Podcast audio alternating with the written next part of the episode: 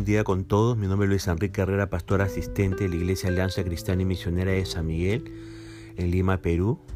Vamos a tener la reflexión del día de hoy, martes 13 de julio del 2021. Hoy nos corresponde ver el pasaje del libro de Deuteronomio capítulo 13. Hemos querido titular a este devocional No acepte sus invitaciones. Una vez más, Moisés regresa al tema de la idolatría. Reconocía que, a pesar de tantas advertencias, el pueblo buscaría a dioses ajenos. Siempre existiría quien quisiera animar a Israel para que apostatara. Los hijos de Dios debían rechazar toda invitación a la idolatría, viniera de donde viniera. Mire lo que dice en los versículos 1 al 3. Supongamos que en medio de ti haya o hay profetas o aquellos que tienen sueños sobre el futuro y te prometen señales o milagros. Y resulta que esas señales o milagros se cumplen. Si de pronto ellos dicen, ven, rendamos culto a otros dioses, dioses que hasta entonces no conocías, no los escuches. El Señor tu Dios te está probando para ver si realmente lo amas con todo el corazón y con toda el alma. ¿Qué estamos viendo aquí en estos versículos que hemos leído? Estamos viendo una invitación que tenemos que rechazar. La invitación de profetas falsos. Ahora, fíjese que eh, no todos los líderes elocuentes son líderes guiados por Dios. Moisés advirtió a los israelitas acerca de los falsos profetas que promovían rendir culto a otros dioses, en otras palabras, promovían la idolatría. Las nuevas ideas de gente inspiradora pueden ser atractivas, pero debemos juzgarlas de acuerdo a la palabra de Dios. Debemos ser muy cuidadosos cuando la gente asegura que habla de parte de Dios. Debemos preguntarnos, ¿no? ¿Están diciendo la verdad? ¿Es el Dios de la Biblia su enfoque central de esa persona que dice hablar de parte de Dios? ¿Lo que dicen está de acuerdo con la verdad que usted ya conoce? Entienda esto, por favor. Quienes hablan de hablan la verdad de parte de Dios, lo dirigen a usted hacia Dios. Pero los demás solo hablan persuasivamente para dirigirlo hacia ellos mismos. También es posible mencionar las palabras correctas, pero dirigir en la dirección equivocada. Dios, por si acaso, no está en contra de las nuevas ideas, sino en favor del discernimiento.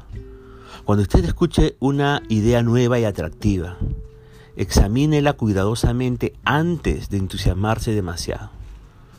Hoy día, en pleno siglo XXI, aún hay falsos profetas, una persona sabia examinará cuidadosamente las ideas con la verdad de la palabra de Dios, que es la verdad absoluta. Si usted es de ver el canal Enlace por cable, por favor tenga cuidado y use el discernimiento porque no todo lo que se vierte en ese canal viene de Dios. Asimismo, si usted ve programas de cierto contenido cristiano en YouTube o escucha en la radio. Por favor, tenga discernimiento. Veamos en segundo lugar una segunda invitación que también tenemos nosotros que reflexionar.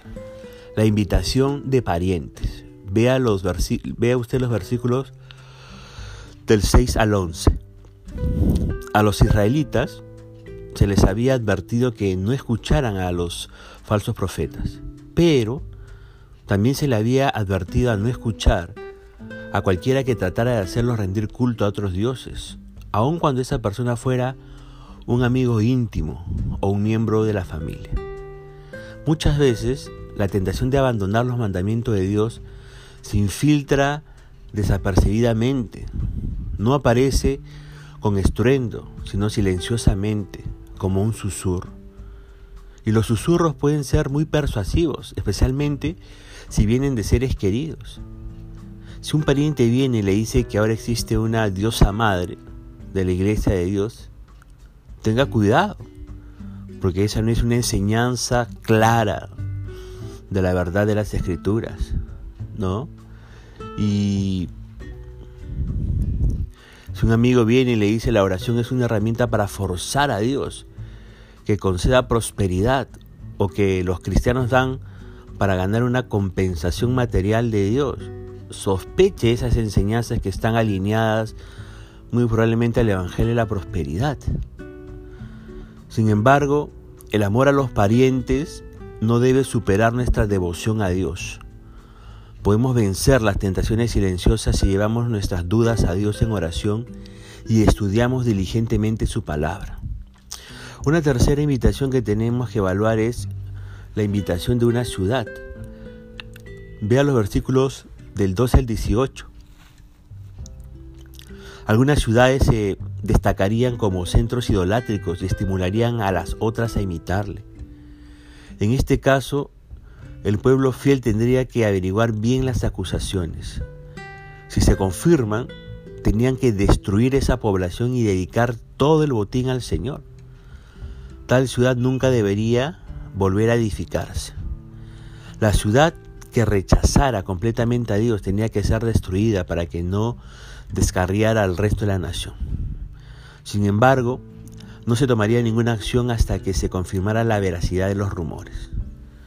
Esta indicación salvó muchas vidas cuando los líderes de Israel acusaron erróneamente a tres tribus de haberse extraviado de la fe, allá en el libro de Josué capítulo 22. Ahora, en pleno siglo XXI, si escuchamos acerca de alguien que se ha descarriado o que congregaciones enteras se han apartado de la verdad, primero debemos de investigar los hechos y encontrar la verdad antes de hacer o decir algo que pueda ser dañino. Antes de reprender a un amigo, antes de disciplinar a un hijo o rechazar alguna enseñanza, debemos asegurarnos de que tenemos la información correcta. Por lo tanto, no aceptemos este tipo de invitaciones que nos llevan a desviarnos de la verdad y de los caminos y de la correcta doctrina. Que el Señor nos bendiga y que la gracia del Espíritu Santo siempre le dé discernimiento para poder entender lo que usted pueda estar pasando y viviendo en el contexto que le toque vivir. El Señor le bendiga, conmigo será Dios mediante hasta el día de mañana.